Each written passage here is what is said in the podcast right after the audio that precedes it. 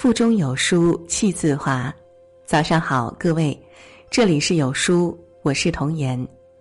今天呢，我要给大家分享的文章是来自曲奇的。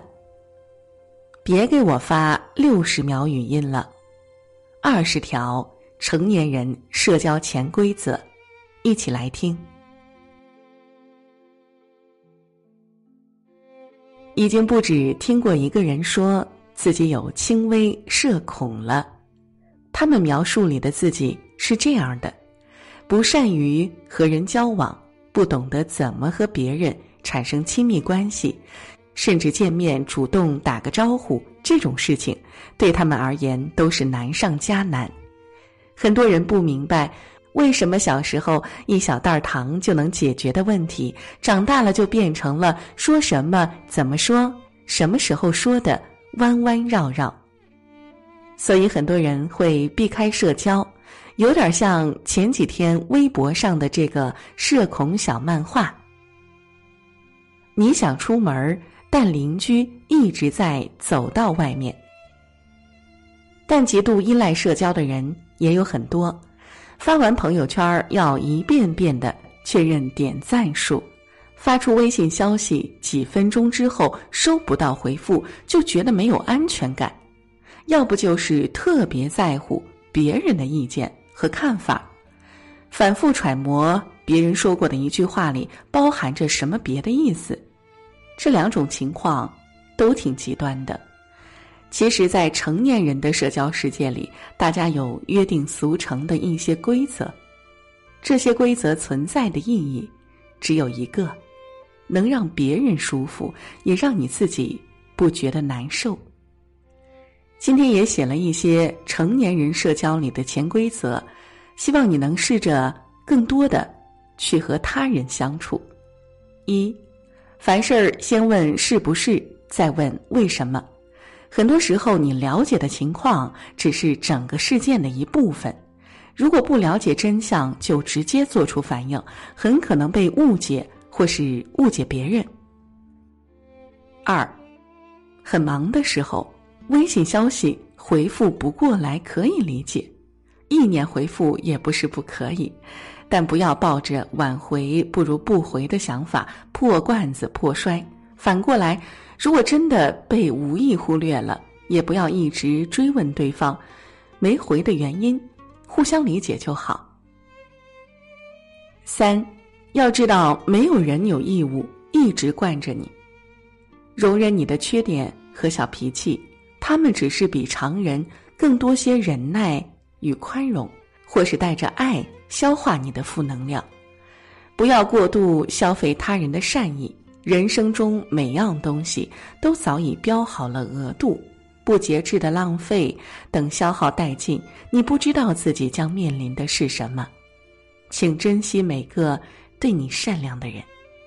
四，对于不了解的事情，承认不足或者保持缄默都可以，但不要装作自己是行家。如果被拆穿了，是一件非常损害口碑的事儿。五，拿别人的缺点当做玩笑，这一点也不幽默；被当做谈资的人也觉得好笑，这才是玩笑。如果令别人感到冒犯，这不是有趣，是隐性的言语霸凌。所谓成熟，就是学会站在别人的角度思考问题，不当众让别人尴尬，不嘲笑对方的弱点，对世界温柔一点儿，世界。也会对你温柔。六，是有和平共处法则，有义务保持公共区域的清洁。使用过的东西应该放回原处，弄脏乱的地方要记得收拾干净。借别人的东西前要先取得主人同意。进他人房间前应该先敲门儿带人回家前记得和同住伙伴打招呼。当你不履行。自己的义务时，会增加别人需要承担的责任，而不添麻烦，是成为成年人必须做到的第一点。出门在外，并不是普天之下皆你妈。七，不要在背后议论别人，至少不要在你不确定对方阵线的人面前议论别人。你无法预料他会在何时何地把这段对话复述出来。八，收到礼物时，无论是否喜欢，先道谢。礼物的意义不是在礼物本身，而是出门在外还时刻挂念你的心。另外，不要无限制贬低别人喜欢的东西，可以说还行吧，也可以说无感，但别直接否认或者带着嘲讽语气说：“你怎么会喜欢这个？”你不知道随口一句话能对别人造成多大伤害。九，如果是我，我就不会这样，是对一个事件最坏的评价。因为你永远不知道事情发生在自己身上的时候，你会不会比他做得更好。十，聊天时认真聆听对方的话，比打断对话发表自己见解更能博得他人好感。懂得尊重别人的人，总是更容易获得尊重。十一，真的别给别人发两段以上六十秒的语音了。亲妈也懒得听，确实不方便，可以选择打电话。十二，不要滥用你的同情心。比起同情，其他人更希望你把他们放在一个平等的位置来对待。十三，一点读心术，说随便意味着我都不太喜欢，但只要你喜欢就好，我愿意陪你做任何事儿。说还好，就是我觉得不行。但我不愿意当面说打击你，说我很喜欢，就是真的喜欢。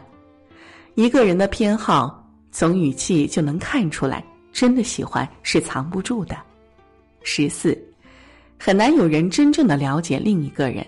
所有的听起来了解你的话，无非分为两种情况：一是基于他本身对你的了解，以及觉得这样说你会开心。